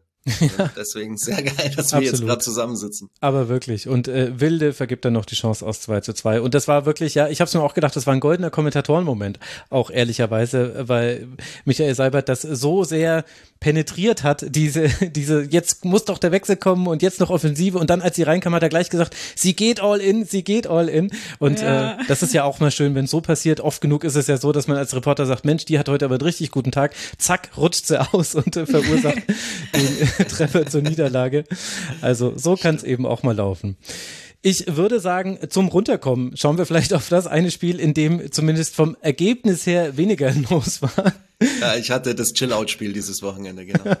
Genau, Martin Piller war da der Kommentator bei Duisburg gegen Freiburg. Am Ende ist es ein 1 zu 1 vor etwas mehr als 700 ZuschauerInnen in Duisburg. Cemaili macht das 1 zu 0 in der 67. Aber schon kurz darauf fällt durch einen Strafstoß wieder das 1 zu 1. Und das ist ja ein wichtiger Punkt für Duisburg, Martin, denn so haben eben sowohl Meppen als auch Duisburg haben zwei Punkte Vorsprung auf den ersten FC Köln. Und für die Freiburgerinnen ging es ja eh eher darum, sich ein Gefühl für dieses äh, Pokalspiel zu holen, weil die Rückrunde ist so oder so keine erfolgreiche für den SC. Jetzt hat man aber nicht nur vielleicht kein gutes Gefühl mitgenommen, sondern auch noch eine Verletzung aus diesem Spiel. Wie würdest du das denn jetzt erstmal aus Freiburger Sicht einordnen? Ja, maximal unglücklich. Ich meine, der Gegner heißt VfL Wolfsburg. Wir wissen, was die an Offensivkraft zur Verfügung haben. Und jetzt spielst du da, wenn es blöd läuft. Ich habe jetzt noch keinen Stand. Gestern gab es auch noch keinen. Ähm, wenn es blöd läuft mit der dritten Torhüterin, die gestern ihr erstes Bundesligaspiel gemacht hat, Hm. die zuvor in, in Frankreich zwar gespielt hat, jetzt aber auch nicht bei Top-Clubs. Und äh, ja, die halt vor allen Dingen so ein bisschen, habe ich es gestern gesagt, aus der kalten Hose halt jetzt einfach kommt es ist mega bitter für Freiburg, weil die äh, eigentlich mit Raffaela Borgräfe natürlich im Tor gestartet sind. Die hat sich dann nach der Hinrunde oder ziemlich genau in, zum Zeitpunkt der, der Winterpause dann verletzt. Äh, wurde durch Lena Nuding ersetzt, ja eigentlich auch sehr gut in, in der Rückrunde und äh, jetzt ja verletzt sich die auch und dann kommt halt eben Gabrielle Lambert, spricht man sie wahrscheinlich. Mir ist aufgefallen, ich habe gestern ganz oft Lambert gesagt, aber das ist ja Quatsch, weil das ist ja eine Kanadierin. Die heißt mit Sicherheit Gab Gabrielle Lambert. ähm, die hat äh, kurze Anlaufphase gebraucht, war ein, zwei Mal sehr wild beim Rauslaufen, fand ich. Aber äh, im Großen und Ganzen hat sie es auch nicht schlecht gemacht. Den Elfmeter, wenn der ähm, ein Tick schlechter geschossen ist, dann hat sie ihn, Hm. weil sie da wirklich äh, sehr, sehr weit im Winkel unterwegs war. Also der war einfach nur top neben dem Pfosten geschossen. Ähm, Ja, also es war jetzt kein schlechter Auftritt. Theresa Merck hat es nach der Partie auch so eingeschätzt. Solide hat sie es, glaube ich, genannt bei mir dann im, im Interview. Aber trotzdem, natürlich ist es eine furchtbare Situation, jetzt von einem Pokalfinale mit einer Torhüterin reinzugehen, die ein einziges Spiel gemacht hat bisher in dieser Saison. Und da kann man ihnen wirklich nur die Daumen drücken, dass Lena Nuding noch fit wird, weil ich gehe mal davon aus, dass das auf jeden Fall die sichere und bessere Variante sein wird. Und gleichzeitig müsste man ein bisschen effizienter mit den Torchancen umgehen, hatte ich den Eindruck. Ich weiß nicht, Antonia, wie du dieses Spiel gesehen hast, aber es war ja so, also es ging munter hin und her, aber wenn ich mich richtig erinnere, hatte schon Freiburg die größeren Chancen, aber dadurch, dass sie die nicht verwertet haben, hat es einfach nicht so den Effekt gehabt. Ja, voll. Also ich habe mir auch einige Chancen äh, mit rausgeschrieben, als ich das Spiel geguckt habe ähm, von Freiburg, auch vor allem in der 46. Minute direkt nach ähm, dem Anpfiff der zweiten Halbzeit sind sie mega gut reingekommen, hatten eine ja, Riesenchance durch den Kopfball von Judith Steiner. Ähm, der war dann leider nicht platziert genug und ja, das war dann, glaube ich, insgesamt sogar die dritte richtig gute Chance, äh, richtig große Chance, die sie nicht gemacht haben. Also ja, solide Leistung, auf jeden würde ich schon auch sagen, aber trotzdem zu viel Unkonzentriertheit und so kann man, also gegen Wolfsburg muss da noch ein bisschen mehr passieren, weil die das natürlich eiskalt oder eiskälter ausnutzen als als Duisburg das jetzt gemacht hatten äh, gemacht hat. Und ähm, Duisburg hinten raus, ähm, finde ich, ist dann besser ins Spiel gekommen. Auch am Anfang haben sie noch nicht so viel Zugriff bekommen. Aber dann ähm, haben die ja immer mal wieder so Momente, gerade bei Standards, wo sie echt gefährlich sind. Und da würde ich auch sagen, hat Freiburg dann ein, zwei Mal auch ein bisschen Glück gehabt. Ähm, und ja, also ich finde, ähm, es, Freiburg muss sich noch mal ein bisschen steigern bis Donnerstag. Ja, auf jeden Fall. Vor allen Dingen auch defensiv. Also hinten raus hätten sie es ja wirklich noch gewinnen können. Duisburg, Freutel hat eine Riesenchance gehabt, nachdem sie sie mhm. ja dann von rechts hinten nach rechts vorne gestellt haben im, in der zweiten Hälfte. Hat sie da wirklich, ähm, hätte sie das 2-1 machen können. Allerdings muss man schon auch sagen, Freiburg hat in der dritten Minute schon eine erste Riesenchance. ähm, so geil vorbereitet wieder von Hasret Kayikci. Also fast in jedem Spiel ist irgendwas dabei, wo ich mir danach denke, Alter, was hat die da wieder gemacht? Wahnsinn und muss eigentlich Hoffmann machen. Die hat halt jetzt diese Saison noch keinen Lauf, die hat erst ein Saisontor. Das wird dann auch eng fürs Pokalfinale, schätze ich mal, wenn dann auch Jansen wieder spielt in der Wolfsburger Abwehr, wenn sie wieder fit ist bis dahin. Mhm. Ähm, also das wird, glaube ich, eine Mammutaufgabe. Meiner Meinung nach nicht zu bewältigen, aber äh, würde mir natürlich wünschen, dass das äh, eine spannende Geschichte wird am Donnerstag. Mhm. Ansonsten wäre es das 45. DFB-Pokalspiel in Folge, das Wolfsburg ungeschlagen bleibt. Das ist so krass. Es ist einfach so absurd. Das ist krank. Ja. Was machen wir denn dann mit Duisburg auf der anderen Seite, Antonia? Ich habe es ja schon gesagt, zwei Punkte Vorsprung haben sie jetzt aktuell vom ersten FC Köln, spielen jetzt noch in Essen und dann zu Hause gegen Hoffenheim. Ja, also auch bei denen glaube ich, dass die ähm, profitieren könnten vom vermeintlich einfacheren Restprogramm als Mappen. Ähm, also bei Duisburg habe ich mir vor allem im Spiel gedacht, ähm, gerade in der in der ersten Hälfte, das ist irgendwie noch nicht eine, also habe hab noch nicht so ganz gesehen, dass sie gegen den Abstieg kämpfen und dass sie da auch äh, mit vollem voller Power äh, irgendwie reingehen. Also zu viel einfach äh, unnötige Bälle verloren. Man würde im Tennis sagen unforced errors, also ohne Druck irgendwie einen Fehlpass gespielt, ähm, versprungen, nicht auf die zweiten Bälle gegangen und ähm, das äh, bestraft halt auch eine Mannschaft wie Essen und Hoffenheim sowieso. Also äh, Restprogramm ist nicht mega einfach. Ähm, aber ich denke, gegen Essen könnte auf jeden Fall was drin sein. Und ja, gegen Hoffenheim müssen sie sich einfach sehr gut präsentieren und müssen es dann auch über Körper, also Körpereinsatz, Kampfgeist und Mentalität schaffen. Gegen Essen haben sie auch was wieder gut zu machen. Da haben sie ja 6-0 verloren mhm. in der mhm. Hinrunde. Das war zwar ja. auch hinten raus alles relativ, also fünf der sechs Tore, das ist da sind einfach alle Dämme gebrochen, aber trotzdem natürlich eine absolute Klatsche da im Ruhrpott-Derby sozusagen. Ähm, gebe dir absolut recht, Antonio, das war mega fahrig in der ersten Hälfte. Das hat auch Thomas Gerstner überhaupt nicht gefallen. Er hat da immer wieder reingerufen, immer wieder Kommandos gegeben, hat dann seine Spielerinnen teilweise so gefragt, ist das jetzt alles, was du mir hier anbietest oder so auf die Art? Also fand ich dann auch recht witzig, auch mal zwischendurch. Ähm, ist auch ein, auch ein guter Typ, finde ich, als Trainer, der passt da einfach gut hin. Ähm, wenn man jetzt aber den MSV Duisburg vergleicht mit äh, von vor zwei oder drei Jahren, das waren teilweise Spiele einfach, in denen sie wirklich nur aufs 0 zu 0 gegangen sind, in denen sie gar nichts versucht haben, sondern einfach nur sich irgendwie dieses 0 zu 0 erschleichen wollten, immer und immer wieder.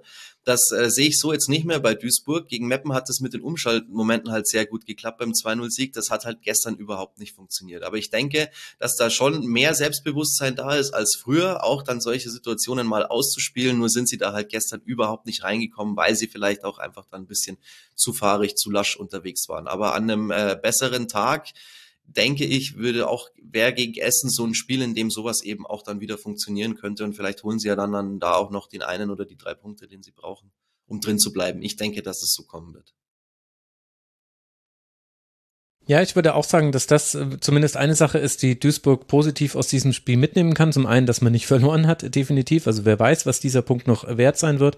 Und eben, man hat sich Chancen herausgespielt und davon eben ganz unterschiedlich. Also da waren auch so Freak-Dinger mit dabei. Also dieser Schuss von Vanessa Fürst, ich glaube ja, sie wollte eher flanken. Oh ja. Aber, aber er war sehr gefährlich. Äh, Gin, Was du meinst, sie wollte flanken, tatsächlich? Ja, also ich kann mir nicht vorstellen, dass sie mit Unterschnitt ins äh, lange Eck legen wollte. Dann hätte sie doch geschlänzt, wenn sie wirklich da. Aber das war doch eher aus zentraler Position, oder der Abschluss? Oder war der von der Seite? Ich weiß es gar nicht. So leicht halb links, glaube ich. Ich habe, glaube ich, halb, halb, links. Also ich glaube linker Halbraum. Aber gut, gut, meinetwegen, dann wollte sie es so, dann war es genial, aber war ja nicht nee, drin. Deswegen, deswegen. Ja. Aber, aber das meine ich eben. Also sie hatten, sie hatten das, aber sie hatten eben auch zum Beispiel Zelinski hat eigentlich eine große Chance. Da verarbeitet sie, glaube ich, den Ball nicht ganz sauber und deswegen wird der Schuss nicht so wirklich gefährlich. Jin hatte auch ihre Möglichkeiten, sowohl in der ersten Hälfte als auch in der zweiten Hälfte. Es ist immer möglich, dass eine Wobian was macht und du hast es ja vorhin schon angesprochen, dass äh, Leatherman unter den MSV Duisburg Spielerinnen, nämlich Sarah Freutel, die du eben dann einfach eben, dann sagst du mal, okay, gut, wir brauchen dich jetzt vorne und dann spielt sie vorne und das geht aber nahtlos ineinander über. Also vorher war sie eine gute äh, Rechtsverteidigerin, auf einmal ist sie vorne drin und hat ihre Chancen, hat dann eben das Pech gehabt, dass sie davon äh, keine verwandeln konnte. Aber das finde ich ist schon, das ist eine Qualität, die Duisburg hat und die ich wie ich finde, auch besser geworden ist. In der ersten äh, Hälfte der Saison gab es schon Spiele von Duisburg, die offensiv kaum anzusehen waren, weil eben einfach so wenig da war. Und ich fand jetzt so in den letzten Wochen war das viel, viel besser, auch wenn man trotzdem viele Spiele auch mit Nulltoren, die man selber erzielt hat, verloren hat. Aber immerhin waren schon mal Chancen da. Und wir werden ja gleich noch über ein Team sprechen, wo die erzielten Tore auch immer ein Thema waren und wo es dann auf einmal geklappt hat. Und vielleicht ist ja Duisburg das in dieser Saison auch noch vergönnt. Ja, kann ich, ich euch aber, kann ich noch kurz mit euch über den Strafstoß sprechen? Ja, der wollte ich auch gerade noch fragen, Sorry, weil der Toni. war doch ein bisschen das diskutabel, ist echt das Delay, oder? Ne? Ja. Ja, ja, ich habe sie ja danach auch gefragt, ob's da, weil ich habe ihr schon auch direkt quasi unterstellt, dass sie abspringt. Sie äh, hat das auch gar nicht so richtig bestritten. Sie hat so mhm. unter unter clever gemacht verkauft, aber ich habe es mir jetzt dann äh, im Nachgang zu Hause nochmal angeschaut tatsächlich, jetzt auch in Vorbereitung auf die Sendung jetzt hier. Boah, schon sehr dreist gewesen eigentlich, oder? Von ähm, Dörte Hoppius, wie seht ihr das? also ich sag mal kurz für die Hörerinnen und Hörer, die es nicht gesehen haben, was passiert ist. Äh, es gab einen Einwurf äh, von links und dann kam eben Hoppius im Strafraum an den Ball und dann sieht es so aus, als ob Steuerwald ihr den Fuß wegzieht. Vielleicht war das aber auch der Luftwiderstand, der dann Hoppius dazu gebracht hat, zu fallen, um es jetzt mal so zu formulieren. Adolia, ja.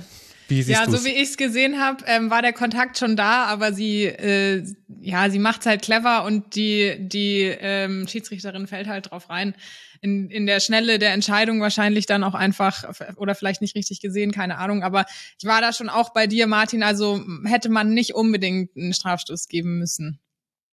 Neuer Spitzname der Frosch vielleicht. ja. Ja, sie heißt ja schon Hop Ios, also ganz gut. Nun ja. Ja, stimmt.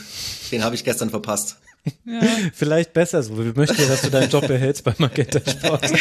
Sowas würde ich okay, dann überlasse ich die Dinge, überlasse genau, ich dir, Max. Genau, das, da wird, das würde ich nur machen, wenn man sein eigener Chef ist. Meine persönlichen Erfahrungen nach. Mhm. Okay.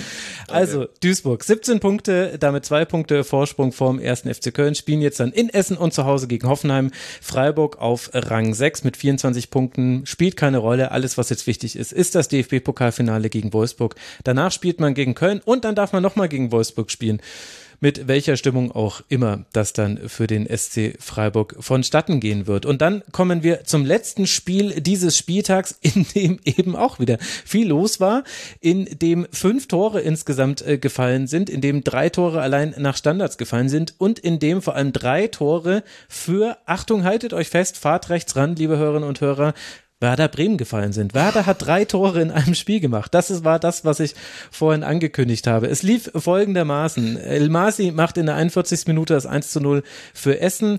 Dann gibt es ein, also es wird hier bei Soccer Donner als Eigentor von Toulon gewertet. Man könnte es aber auch als äh, direkt verwandelte Ecke von Lürsen äh, werten. Das war das 1 zu 1. Ramona Meyer. Ich habe mich ja noch gefragt, sorry, ob äh, ja. nicht Meißner eigentlich dieses Eigentor gehört. Der war doch noch nicht hinter der Linie, oder? Also Als Meißner haut den ja an die Latte, Latte und dann geht er rein. Also meiner Meinung nach ist es ein Eigentor von Meißner. Aber. Ja gut, also seit dem ja. Tor von Lea Schüller in Essen möchte ich mit, ähm, ob irgendwas hinter der Linie war, sowieso nicht mehr diskutieren. Das ist ja, das ist, es ist einfach so schwer aufzuwerten. Ich muss es ja euch nicht erzählen. Ihr müsst das ja live on air dann machen. Ihr bekommt dann eine Kameraperspektive, wo eigentlich man nichts sieht, vor allem wenn man weiß, ja. wie schwer diese, also diese Hinterlinie-Diskussionen, die sind ja auch perspektivisch kaum zu beantworten. Ja. Also das ist schon, ja schwierig. Sagen wir mal so, ist nicht so schlecht, dass jetzt Goal-Line-Technologie im DFB-Pokalfinale zumindest schon mal angewendet wird. Danke für dein Mitgefühl, Max. Ja, also, also ich möchte das äh, nicht machen. Also Ramona Meyer äh, macht das 2 zu 1 in der 60. Minute, aber dann kommt eben eine direkt verwandelte Ecke von Nina Lürsen schon wieder, hat sie ja schon mal äh, gewacht. Und dann Lina Hauseke, das war eine kuriose Szene. Auch hier geht ein Freistoß oder eine Ecke, Ecke voran, weiß ich gerade gar nicht mehr genau. Es war ein Freistoß, genau. Hauseke köpft den Ball an die Latte, Sanders haut den Ball an den Pfosten und Hauseke macht den Ball dann Volley aber endlich rein zum Erlös erlösenden 3 zu 2 und damit, Antonia, ist klar, Werder Bremen ist auch durch. Sechs Punkte Vorsprung vom ersten FC Köln und ein sehr, sehr bewegendes, sehr nervenaufreibendes Spiel. Ja, voll. Also ich muss sagen, ich hätte am Anfang des Spiels ähm, nicht gedacht, so in der ersten 30 Minuten, dass es so ein torreiches Spiel wird. Ähm, also es war schon von Anfang an viel hin und her. Vor allem halt im Mittelfeld hat sich dann viel abgespielt. Auf beiden Seiten viele Ballverluste ähm, und so ein bisschen auch so rumgestochere. Wenig Action mhm. vor den 16 oder vorm Tor oder in den 16ern von beiden Mannschaften. Deswegen dachte ich so, hm, okay, wird es mal wieder so ein klassisches Bremen-Essen, wie man schon öfter in der Frauen-Bundesliga gesehen hat. Und dann, ähm, und dann ähm, hatte ich aber, also dann vor der, vor der Halbzeit 40. Minute war ja das 1 zu 0, genau. Und ähm, dann kurz mhm. vor Halbzeit pfiff nochmal das 1-1 und dann hatte ich das Gefühl, sind beide Mannschaften so ein bisschen äh, wachgerüttelt worden. Und also 1-1 in die Pause hat relativ gut wieder gespielt, finde ich, wie die Halbzeit war, ähm, relativ ausgeglichen. Und dann ähm, kam aber Essen äh, besser aus der Halbzeit, finde ich. Wurde ja dann auch durch das Tor bestätigt ähm, in der 60. durch das 2-1.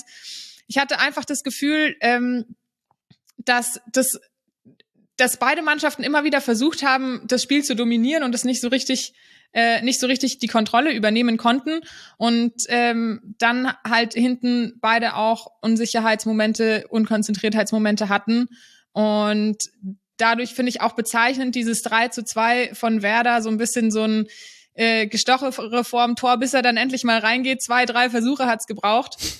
Also ähm, war auf jeden Fall hinten raus dann auch eine gute Leistung von Bremen, aber war auch einfach ein ganz ausgeglichenes Spiel, finde ich. Und dann halt von Essen, für Essen natürlich bitter, dass sie eine zweimal Führung verspielen und da halt nicht die ähm, die Führung halten können und das noch konsequent die drei Punkte holen können. Also da hat dann vielleicht auch einfach die, die Konzentriertheit nachgelassen, die Konzentration nachgelassen. Ähm, ja, bitte auf jeden Fall. Ja, für mich schon auch sehr überraschend, dass so viele Tore fallen bei diesem Spiel. Muss ich schon auch sagen, da ein Zehner auf über 4,5 Tore. Hätten wir heute schön essen gehen können, gell? Ja.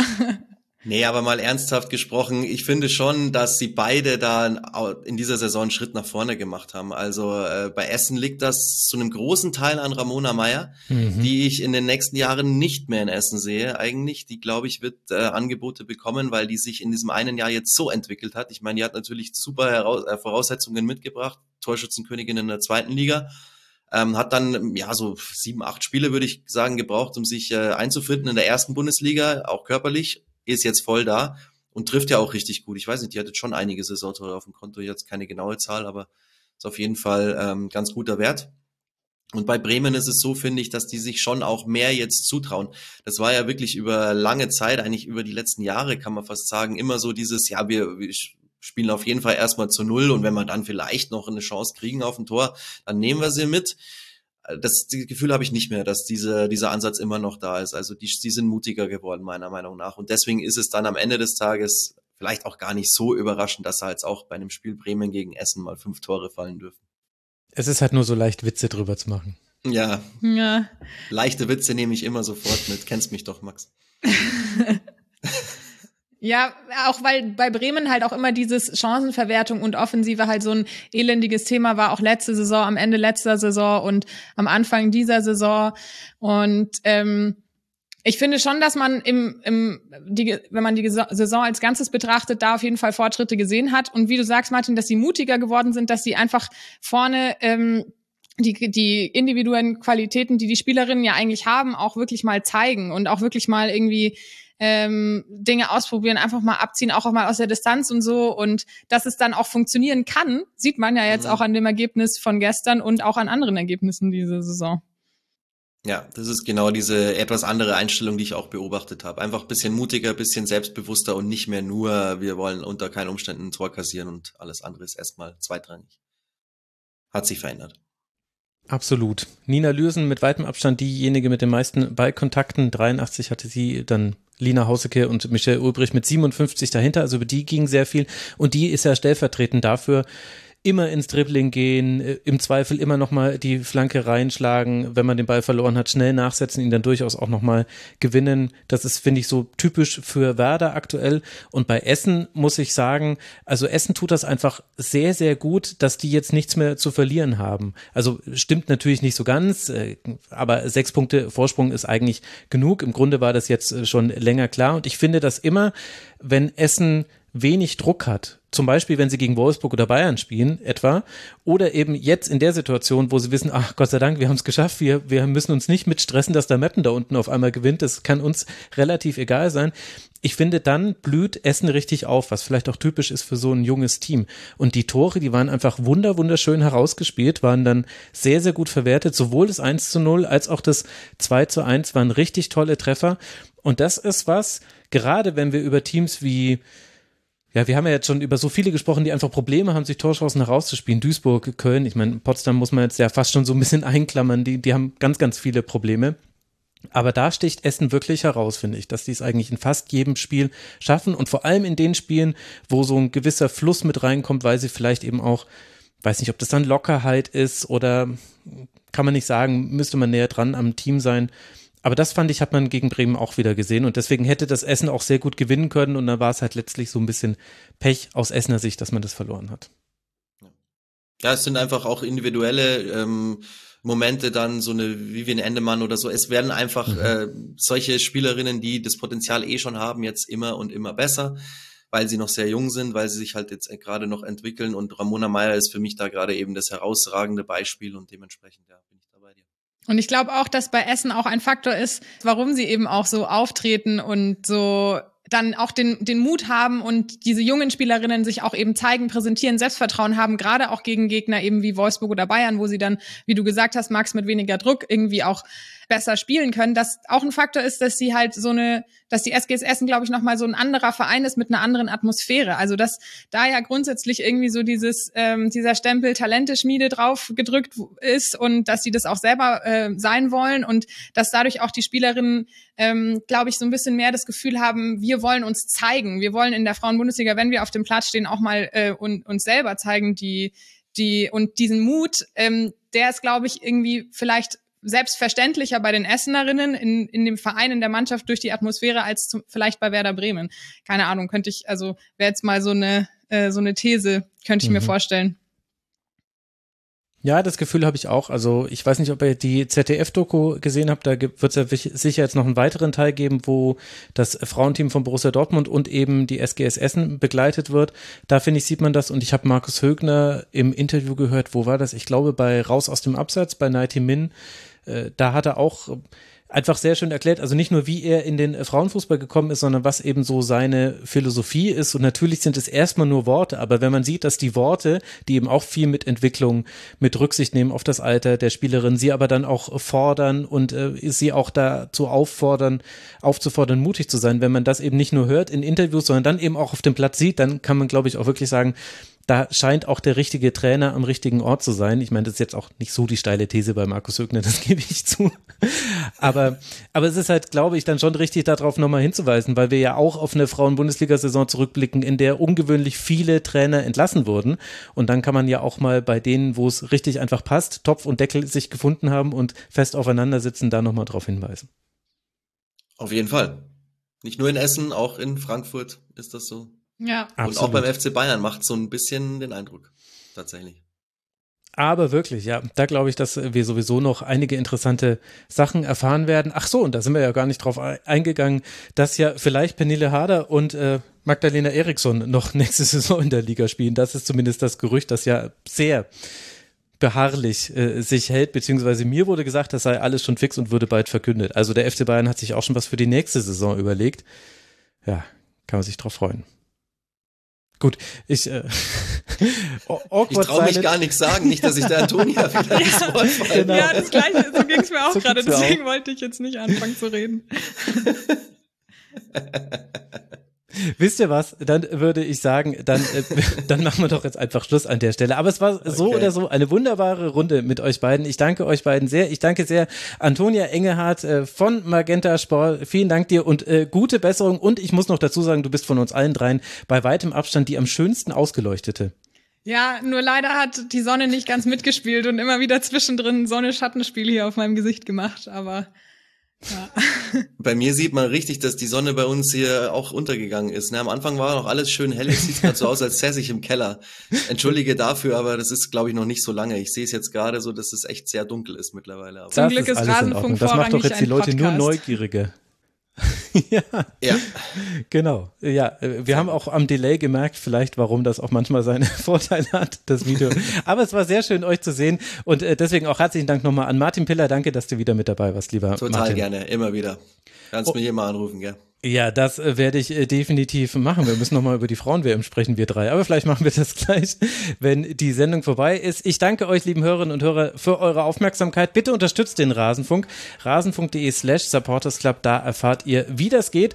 Und solltet ihr uns noch auf das alte Konto unterstützen, das wird ab morgen, den 16. Mai, nicht mehr verfügbar sein. Die Fido-Bank macht einfach dicht. Also bitte ändert euren Dauerauftrag. In diesem Sinne, bleibt gesund, bleibt dem Rasenfunk treu und dann hören wir wieder in einer Sendung eurer Wahl. Bis dahin, macht's gut. Ciao.